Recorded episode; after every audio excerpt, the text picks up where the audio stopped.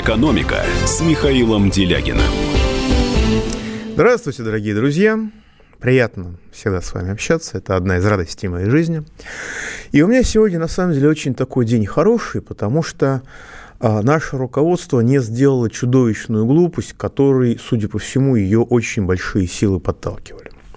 Дело в том, что в воскресенье когда а, стало ясно, что Федеральная резервная система США снизила ставку рефинансирования до нуля, ну, почти до нуля, и это не приведет к значимым последствиям для рынков, вот то, что мы сейчас видим на рынках, вот, Dow Jones упал, скажем, почти на 12%, сейчас это 20 400 пунктов.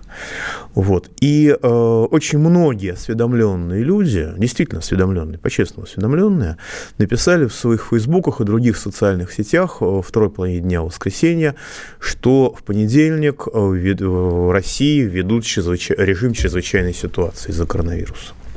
Это был такой очень интенсивный накат, очень интенсивная волна. Она продолжалась до сегодняшнего дня. Сегодня днем это все конкретизировалось в некоторых телеграм-каналах, что-то в 15.00 введут. Ну, за час 15 до этих до этого времени, когда все уже затаили дыхание и решили, что люди, так сказать, так сказать, осуществившие либеральную реформу образования, в общем-то, сами пали ее жертвой и э, ведут такие чрезвычайную ситуацию, в Кремле заявили, что даже не рассматривали эту, эту тему.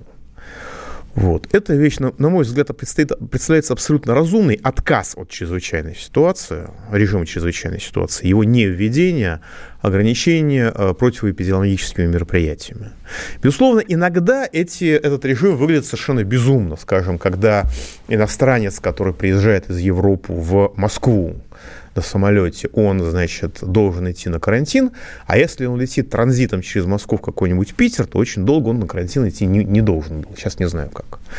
Ситуация, на самом деле, с посещением как бы, образовать, э, учреждения, образ, учреждения образования от детских садов до вузов тоже, по-моему, довольно нелепая, потому что, когда говорится, что посещение занятий по желанию, то с моей точки зрения, с медицинской точки зрения, это бред.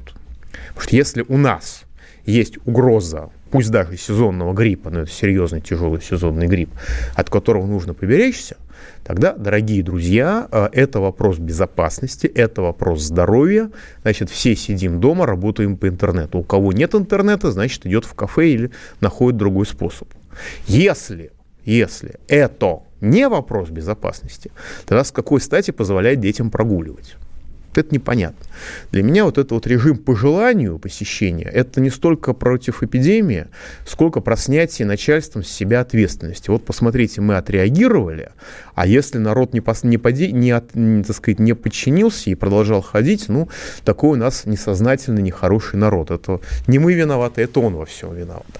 Но, тем не менее, у меня, собственно, вопрос традиционный. А вот нужен ли сегодняшней России режим чрезвычайной ситуации по коронавирусу. Значит, если вы считаете, что такой режим нужен, вы звоните 8 495 637 65 19. Последние числа 19. Если вы считаете, что для России режим чрезвычайной ситуации по коронавирусу не нужен, а чрезвычайная ситуация – это ограничение личных возможностей. Там. Не то, что рекомендация всем перейти на дистанционную работу, а просто ограничение передвижения. Если вы считаете, что режим чрезвычайного ситуации, чрезвычайной ситуации по коронавирусу для России не нужен, 8 495 637 65 18. Если нужен режим чрезвычайной ситуации для России, 8 495 637 65 19. Если не нужен, 8 495 637 65 18. Голосование идет. Счетчик работает, дорогие коллеги. Поэтому не надо мне писать, что у вас там ничего не работает. Наш студийный номер телефона 8 800 297 02. Пишем в WhatsApp и Viber плюс 7 967 297 02. А, ну вот мы начали передачу. Доу Джонс подрос, он составляет уже 20 539 пунктов. Немножечко восстановился. Будем считать, что нас кто-то слушает. Значит, естественно, насчет коронавируса дикое количество разнообразных анекдотов. Анекдот от «Комсомольской правды». Надпись в туалете. «Друг, Мой руки тщательно. Тебя убьет не коронавирус. Тебя убьет отсутствие Wi-Fi в инфекционке. Хотя, по-моему, в наших больницах, по крайней мере, Wi-Fi вроде бы есть. По крайней мере, я однажды с этим сталкивался. А, я приношу извинения, если анекдоты кого-нибудь заденут. А, кто-то может обидеться, у нас есть профессионально обиженные люди, но вот это не про вас. Значит, заболел внук императора Франца Иосифа. На самом деле это реальный факт, это большая беда, потому что человек совсем пожилой. Я, в общем, пожелаю ему выздоровления, потому что пожилой человек. Ну, значит, реакция в соцсетях. Наконец-то Габсбурги вернут себе корону, вернули себе корону.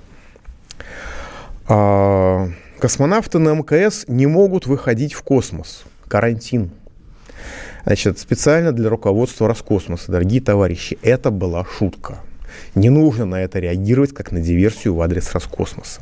Можете считать, что это анекдот про американских космонавтов, но ни в коей степени не про российских, и к вам это не относится вообще.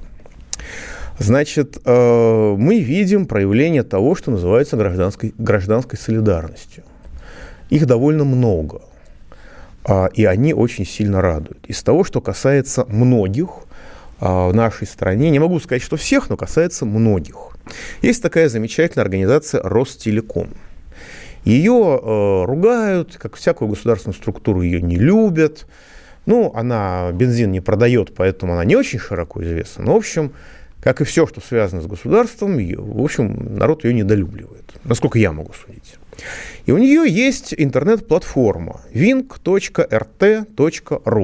Там, значит, выложены э, фильмы, выложены сериалы, выложены мультфильмы и российские, иностранные, новые, старые. Очень такая, как сказать, ну, как бы большая, большая коллекция всего на самом деле.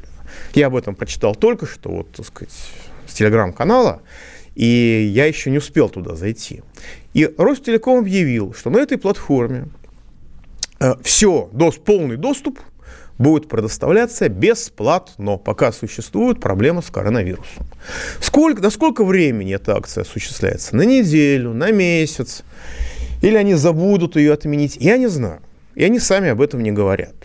Но э, поскольку сейчас люди меньше общаются друг с другом по понятным причинам, многие вообще живут в изоляции, ну, некоторые живут в изоляции, там, у кого кто находится на самокарантине или в больницах, значит, я повторяю адрес этого интернет-портала w и с точкой nkk.rt.ru wink.rt.ru Бесплатные сериалы, мультики и российские, иностранные, новые, старые. Я не знаю, как, какой полноты там коллекция, но то, что люди, которые зарабатывали на этом деньги, собирали деньги, так сказать, за доступ к этой программе, сказали, так, все, у нас, так сказать, ситуация довольно нехорошая, поэтому мы не будем собирать деньги, полный свободный доступ.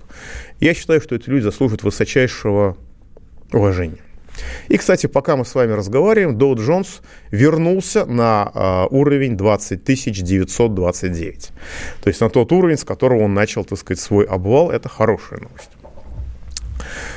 Ну и, соответственно, наше правительство тоже, э, в общем-то, осуществило действия, которые э, вызывают уважение. Значит, что сделано сегодня утром, сразу, о чем объявили? Во-первых, введен э, таможенный коридор для продовольствия, чтобы можно было э, по упрощенной схеме возить продовольствие на территорию Российской Федерации.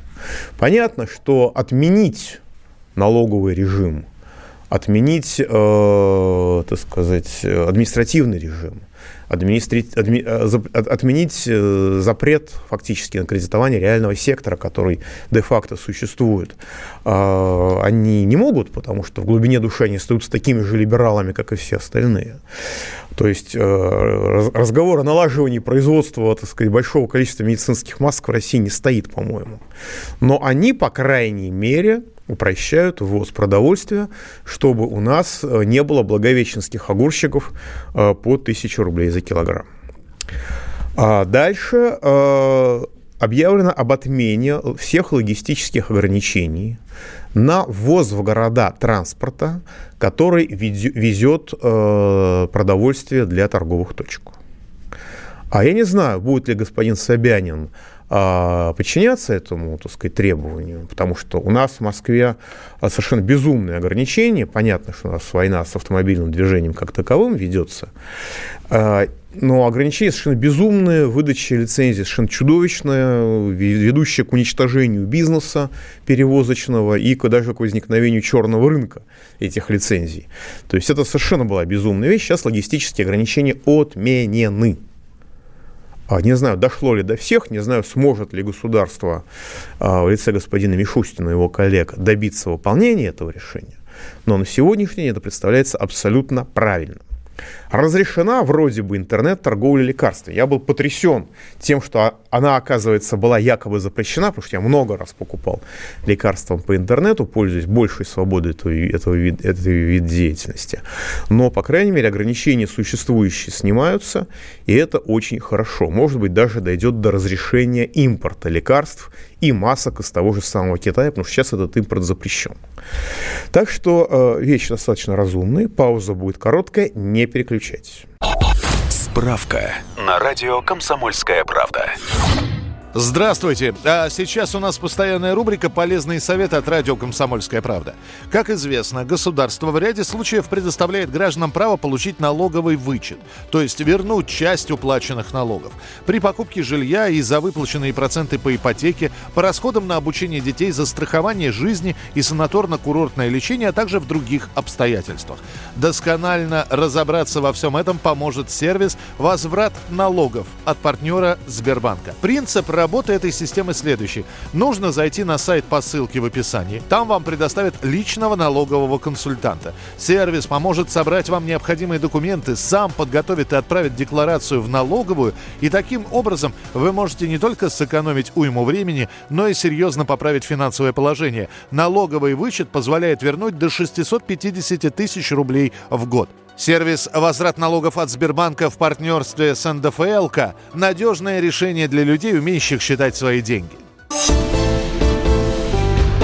«Экономика» с Михаилом Делягиным. Итак, дорогие друзья, продолжаем наш опрос. У нас тут демократия. Если вы считаете, что России нужен режим чрезвычайной ситуации в связи с коронавирусом, звоните 8 495 637 65 19. Последние числа 19. Если вы считаете, что, режим, что России режим чрезвычайной ситуации в связи с коронавирусом не нужен, звоните 8 495 637 65 18. Нужно чрезвы... нужен, нужен режим чрезвычайной ситуации. Ну, по сути дела, чрезвычайное положение, так уж положа руку на сердце. А, ну, будем, будем выражаться юридически корректно, да, чтобы самих себя не запугивать. Если нам нужен режим чрезвычайной ситуации 8 495 637 65 19, если режим чрезвычайной ситуации не нужен, 8 495 637 65 18. Наш студийный номер телефона 8 800 297 02 и WhatsApp и Viber, о чудо, пишите, плюс 7 967 и тоже 297 02. Должен сказать, что наша с вами передача оказывает выраженный терапевтический эффект на мировые рынки. Пока мы с вами разговариваем, цена нефти превысила 30, 30 долларов за баррель, уже 30,4 доллара за баррель. Индекс Доу Джонса, да, он достиг, он превысил 21 тысячу, но сейчас опять а, немножечко пошел на спад. А, индекс биржи РТС – это российские ценные бумаги в валюте, и ММВБ – это российские ценные бумаги в рублях. Они тоже немножечко подросли, немножко восстанавливаются, правда, хиленько.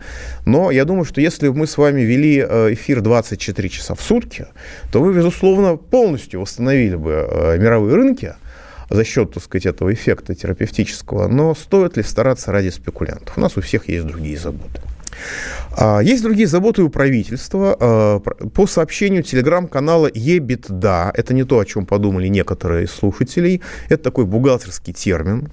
А, в правительстве готовится антикризисный план, который обещают принять в начале этой недели. Ну, в понедельник его вроде бы уже не приняли, но, может быть, примут в ближайшие дни.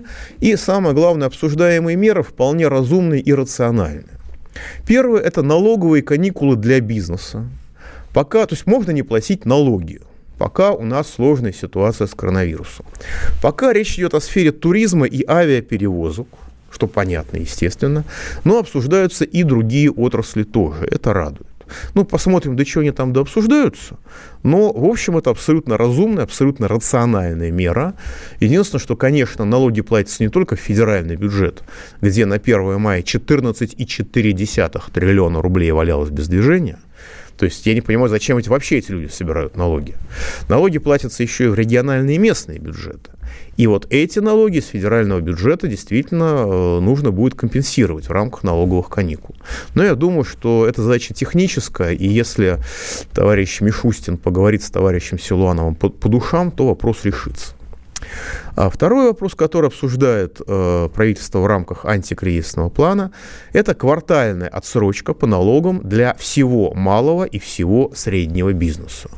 Это хорошая идея, это тоже правильно. Я вообще считаю, что малый не спекулятивный бизнес, который не занимается спекуляциями разного рода, как производящий бизнес, его просто в России на 5 лет он должен освобод... быть освобожден от всех налогов как таковых, но, тем не менее, мера разумная. Я поддерживаю, если она будет, конечно, принята. Дальше государственные гарантии по кредитам, система образующих заемщиков в банках государственные гарантии по кредитам на текущую деятельность и на оборотку, грубо говоря, на расчеты с контрагентами и на заработную плату. А, предполагается снизить резервные требования Банка России к банкам по таким кредитам и категориям заемщиков. Система образующие заемщики – это градообразующие предприятия и в целом крупные предприятия, закрытие которых может подорвать жизнеспособность российской экономики в целом или значимых регионах да и незначимых тоже.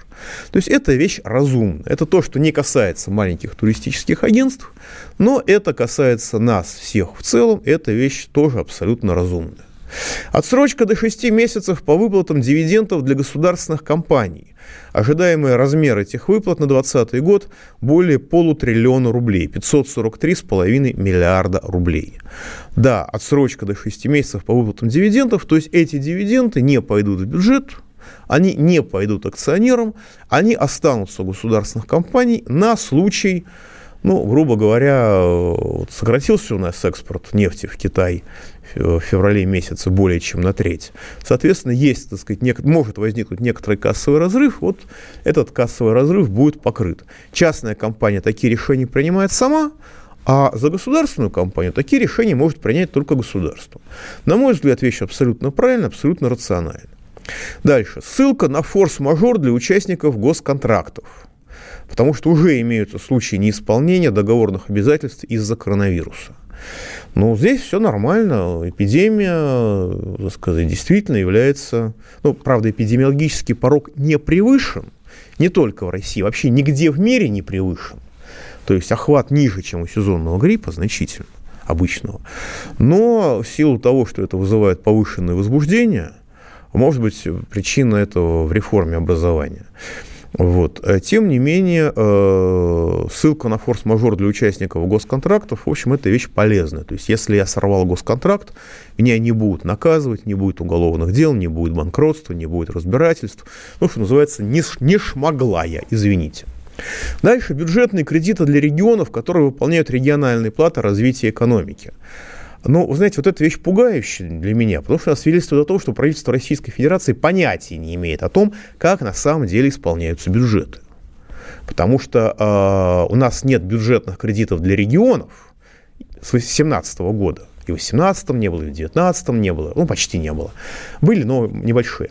И в 2020 году их нет. Но в 2020 году в связи с общим ухудшением конъюнктуры и, так сказать, с массовой нищетой, Вместо бюджетных кредитов, кредитов э, из федерального бюджета регионам стали предоставлять то же самое, только под другим названием.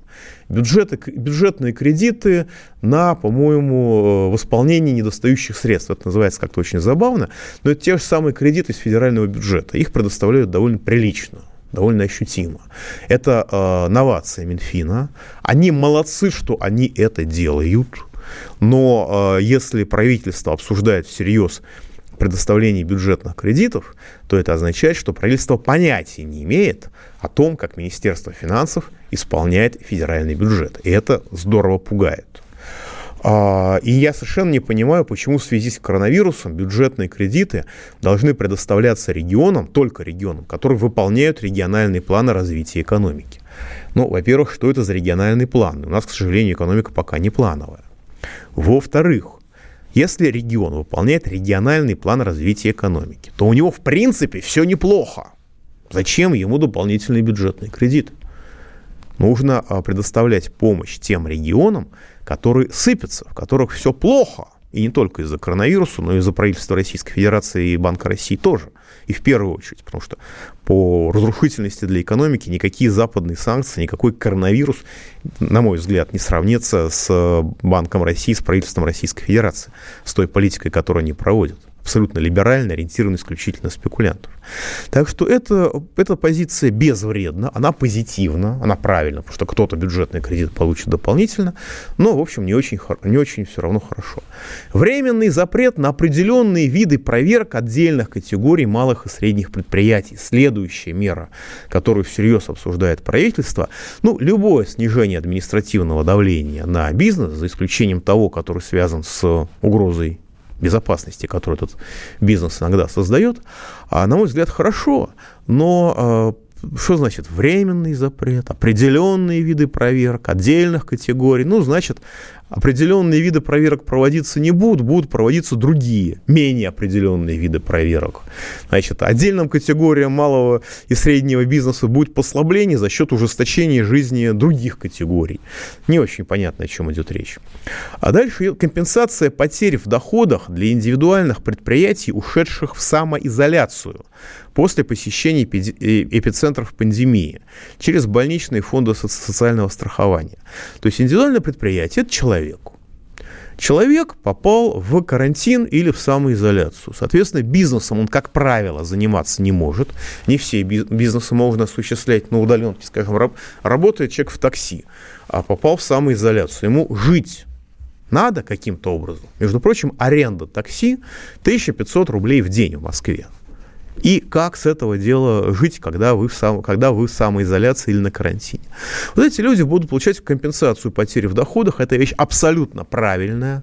А, надеюсь, что ее примут быстро, что она будет оперативна. Это не очень большие деньги в федеральных масштабах, но это разумно. Наконец, временное обнуление пошлин на импорт лекарств, медицинских изделий и ряда других товаров. Коллеги, вы разрешите сначала этот самый импорт, потому что у нас, прости господи, мы даже маски Э, марлевые из Китая завести не можем, потому что они, видите ли, не сертифицированы. И сертификация занимает 6-8 месяцев. В силу, насколько я могу судить, э, нашей медицинской мафии.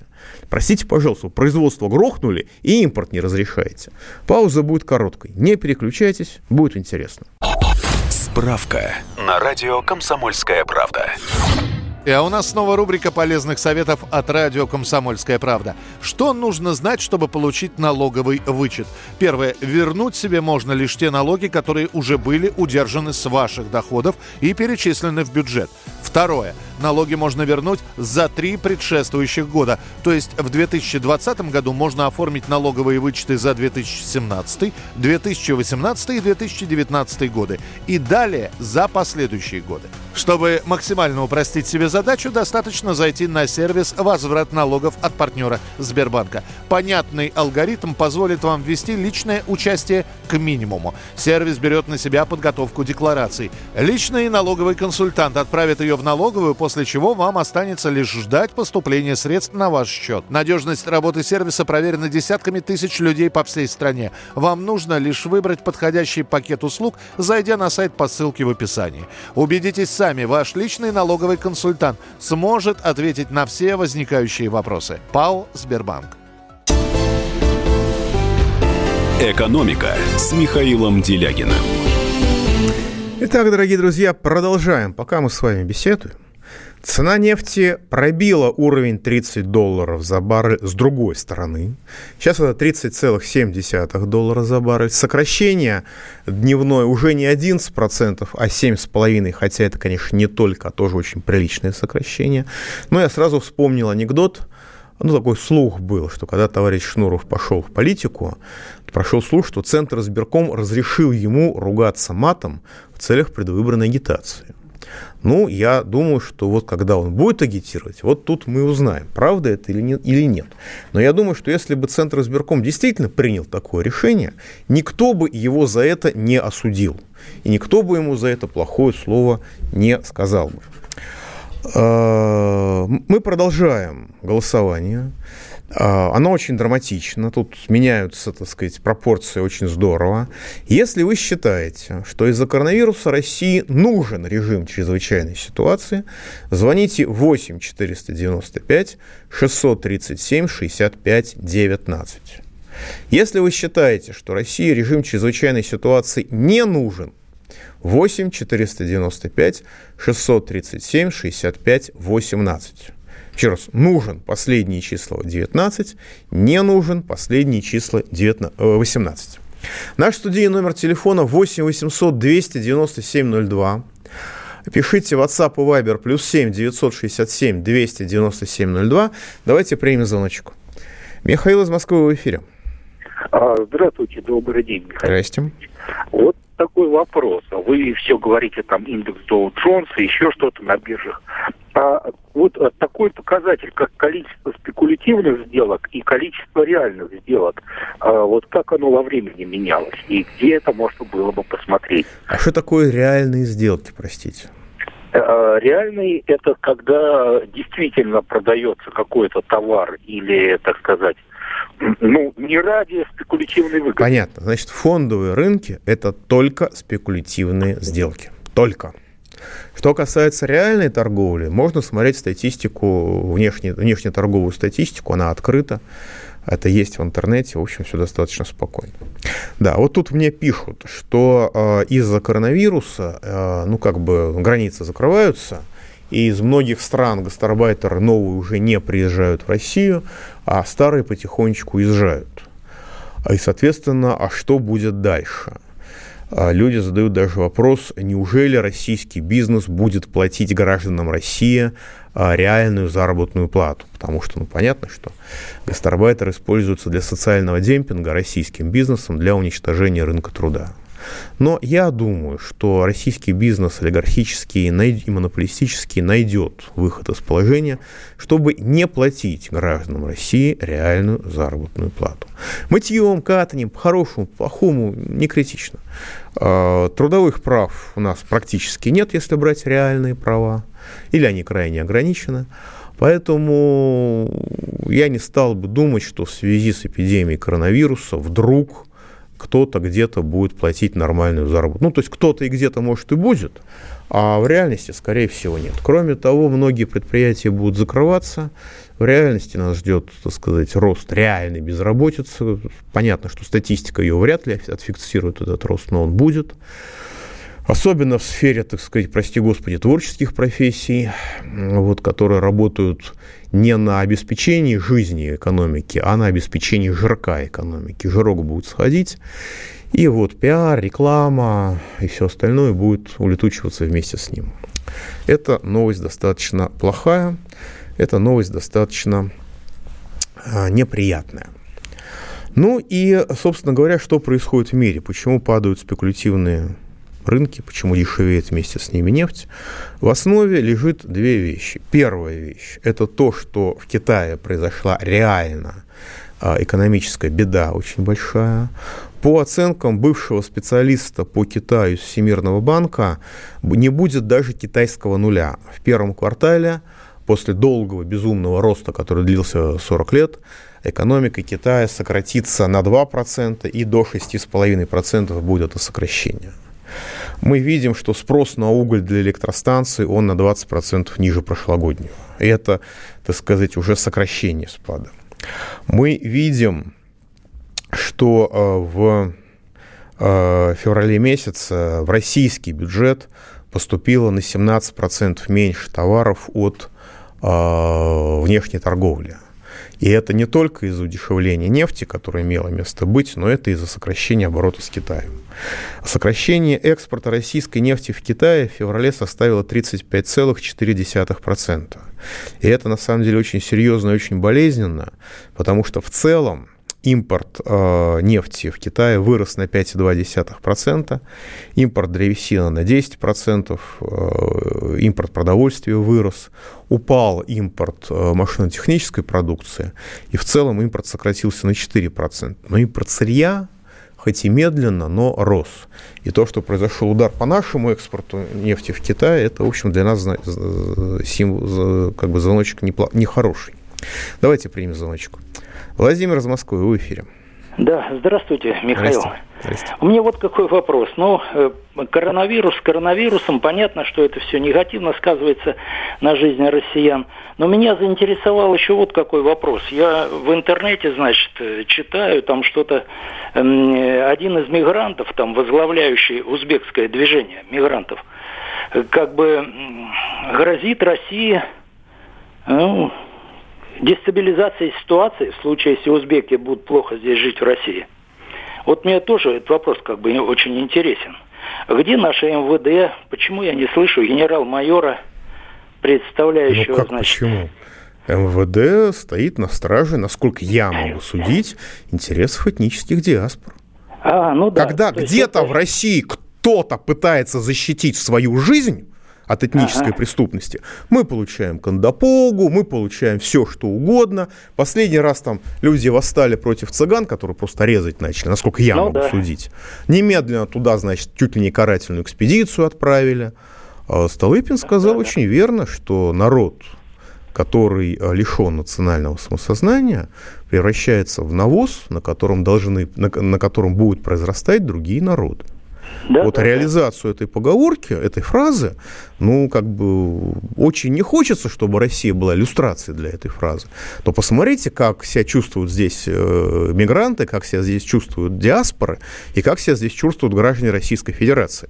Когда там стая, не могу сказать название этой национальности, потому что тогда засудят, убивает спецназовца в Москве, да, все да, нормально, да, все да, в порядке. Когда, да. значит, э, молодой человек пытается защитить э, девушку от армянина, который раза в два его больше, со своими друзьями, и после этого этот молодой человек получает реальный срок за то, что он посмел защитить гражданку Российской Федерации, если я правильно понимаю ситуацию. Да, сейчас, конечно, да. набежит вся эта мафия и будет рассказывать, что русским здесь не место. И с какой статьи, э, э, стати здесь находятся какие-то созданы какие-то диаспоры непонятные? У них что, они же а, Диаспоры создаются здесь... по двум причинам. Во-первых, а для бизнеса, бизнесу нужно, эконом... ну, не добросовестному, разумеется, а где у нас добросовестный, нужно экономить на заработной плате. Соответственно, люди из социальных, из зон социальной катастрофы, им можно платить существенно меньше. Ну, не нужно им платить за коммунальное хозяйство, им не нужно платить, так сказать, поборы в школах, э, так сказать, здравоохранения и так далее. Поэтому им можно платить меньше. А, это первое. Это экономия для бизнеса. Из-за того, что вместо гражданина Российской Федерации работает трудолюбивый соотечественник, из-за этого вырастают дворцы в Рублево-Куршевельском федеральном округе, в Северной Италии, в других замечательных местах. Вторая вещь – это разница в культуре, в том числе разница отношений к взятке. Для носителей русской культуры, как и многих других европейских культур, взятка – это преступление. Когда мы вынуждены давать взятку, даже если мы ее даем, мы понимаем, что это преступление и против Бога, и против закона, и против морали, против нравственности. Мы, да. мы это делаем, но мы понимаем, что так нельзя. А есть культуры, для которых взятка – это нормальная деловая транзакция. Бакшиш называется, по-турецки, по-моему. И, естественно, если я коррупционер, если я чиновник и занимаюсь организацией коррупции, а не своим делом, моя задача объективно, вне зависимости от того, какой национальности я принадлежу сам, заключается в том, чтобы заместить людей, которые считают взятку преступлением, на людей, которые считают ее нормальной деловой транзакцией. Потому что мне так проще жить. Доходней, рентабельней. И в итоге получается, что когда кто-то говорит, что Россия должна принадлежать людям русской культуры, ну, слава богу, за это перестали сажать в тюрьму, да? но уголовное дело можно получить легко. У нас же до сих пор, у нас же до сих пор есть все э, землячества, э, все имеют свой культурный центр. Попробуйте создать русский культурный центр. Попробуйте. Есть люди, которые это пытались сделать, они вечно под уголовными делами, при том, что они, так сказать, слова лишнего себе не позволяют. Вот. Так что это, к сожалению, тема достаточно больная. И, в общем, ничего хорошего в этой сфере я сказать не могу. Потому что объективные интересы людей, которые владеют Россией и которые правят Россией, на мой взгляд, э, вполне однозначно и вполне четко, последовательно и весьма эффективно реализуются. Ничего хорошего здесь нет. Вот. Возвращаясь в Китай, в феврале месяце инвестиции сократились на четверть, в январе-феврале производство сократилось на 11%. Ну и, скажем, в феврале пассажироперевозки упали в 5 раз. Мы продолжим после паузы, которая будет недолго. Не переключайтесь. «Экономика» с Михаилом Делягиным. Итак, дорогие друзья, 89-15 Константин пишет.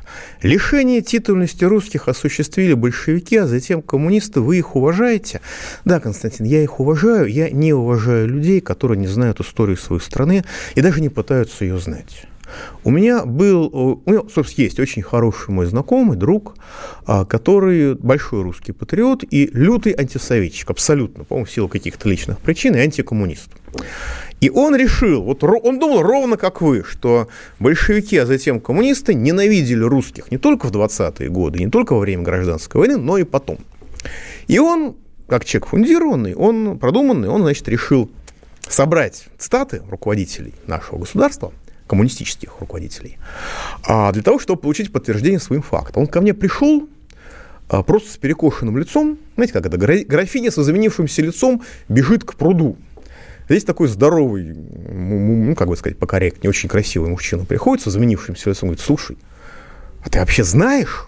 А это было году, наверное, в седьмом, когда у нас как раз э, слово «русский» употреблялось исключительно, почти исключительно в связке со словом «фашист».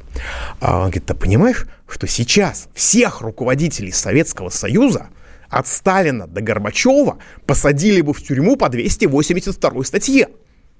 И, значит, конкретные цитаты приводят, в общем-то, из которых действительно это вытекает. То есть такой риск был бы. Так что э, была, было время гражданской войны, а была вся остальная история нашей страны, извините. И то, что не было а, российской коммунистической партии, э, коммунистической партии Российской Федерации, так это глядя на нынешних ее лидеров, я думаю, что это в плюс.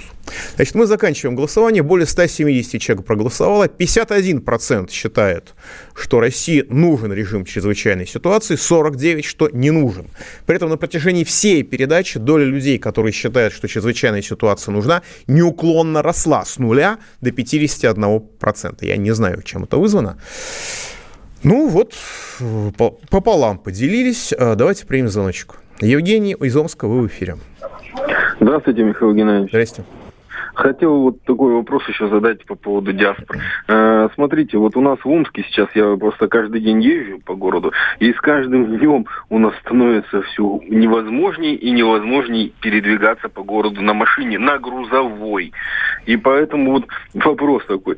Э, эти дороги ремонтировались буквально прошлым летом. Ну, как известно, на дорожном вот этом строительстве там сидят определенные диаспоры, ну, не буду назвать. Ну, я знаю армянскую диаспору, наверное, ну, еще да, кто-нибудь конечно, сидит. конечно конечно, именно ее... Э, но суть вопроса в том, что у нас э, Сибирская автодорожная академия есть такая, и она, там профессора разработали э, специальные добавки, специальный грунт, который доказано, что он прочный к нашему климату, он приспособен, но его не принимают. Это для того, Слушайте, чтобы пусть э, радуются. представители пусть... этой диаспоры могли покупать себе белые крузаки и прадики. Но да? этой диаспоры и других диаспор, да, потому что есть культура, которая понимает, что вы покупаете себе белый крузак, но нужно, чтобы на нем было где ездить. А есть культура этого, которая этого, скажем так, не понимает. Ну и как с этим вот. бороться? Ну, что пока, надо пока... сделать, чтобы этого не происходило? Ну, чтобы для этого нужно нормально ездить? Для этого нужно, чтобы власть служила народу, а не финансовым спекуляциям, не разворовыванию чтобы задача государства было созидание данной территории, а не ее разграбление в личных интересах. Пока Спасибо. мы этого, на мой взгляд, не достигли, хотя я могу ошибаться. Значит, у нас сейчас есть еще звоночек э, с Дальнего Востока от руководителя туристической фирмы, по которому вот эта вот история с коронавирусом ударила очень сильно. Давайте примем звоночек. Что? Да. Значит, сейчас будут соединять, потому что это достаточно оказалось долгий, сложный, трудоемкий процесс. Вот. Э, сказка про то, что если уедут гастарбайтеры, мы все умрем, постоянно вдалбливается в голову россиян.